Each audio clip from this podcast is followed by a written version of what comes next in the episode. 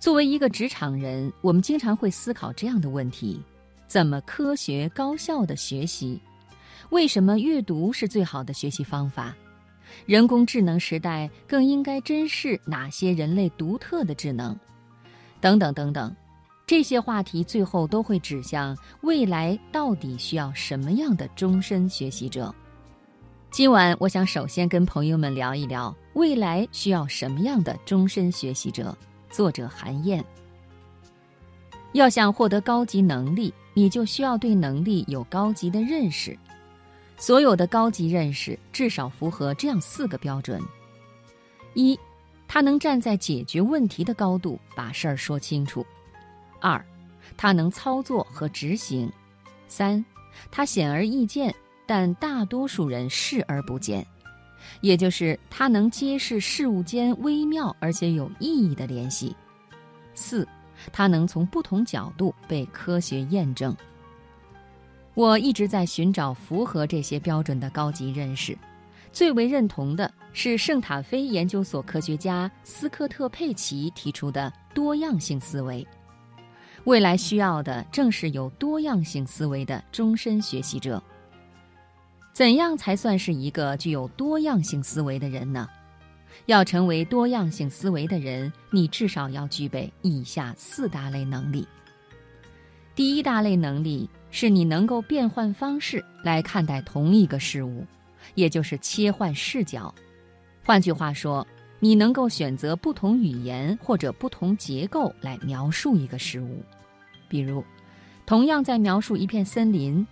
如果你想让人不迷路，那么画一张地图；如果你想让人了解它演变的历史，做一张年代表；如果你想让人知道你与这片森林的故事，那你就写一篇文章。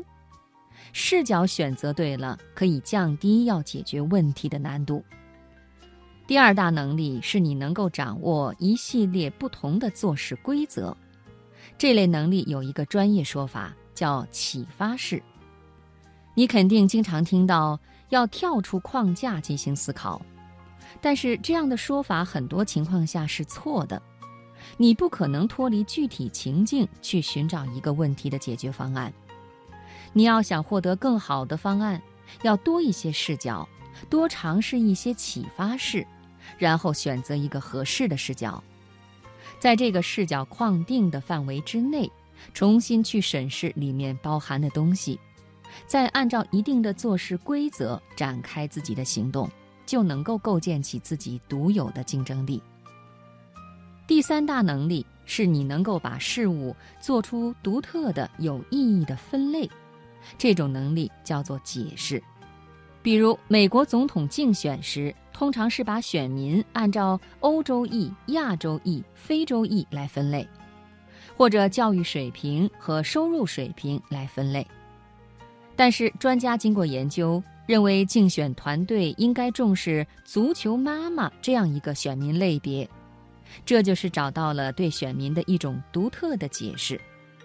足球妈妈在三十岁到四十岁之间，有子女、有工作、有配偶，住在郊区，常开着 SUV。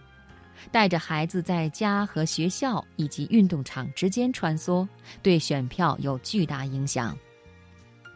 第四大类能力是你面对各种决策时，能够挑选出合适的多种模型，从不同角度对未来的结果做出预测。这种能力叫做模型思考。股神巴菲特和搭档芒格就创造了自己的心智模型网络。说白了，就是一个包含了很多投资高手以及他们的心智模型的团队。那些多样性的模型，就是他们投资决策中可以动用的群体智慧。如果要完成非常难的任务，那么拥有多个预测模型的普通人，要比仅掌握少数几个维度的专家准确性要高很多。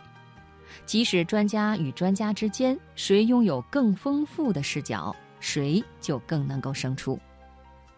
多样性思维对组织的启发是，要追求君子和而不同，聚拢价值观一致但是各怀绝技的人才，这样才能够获得多样性思维带来的最大红利。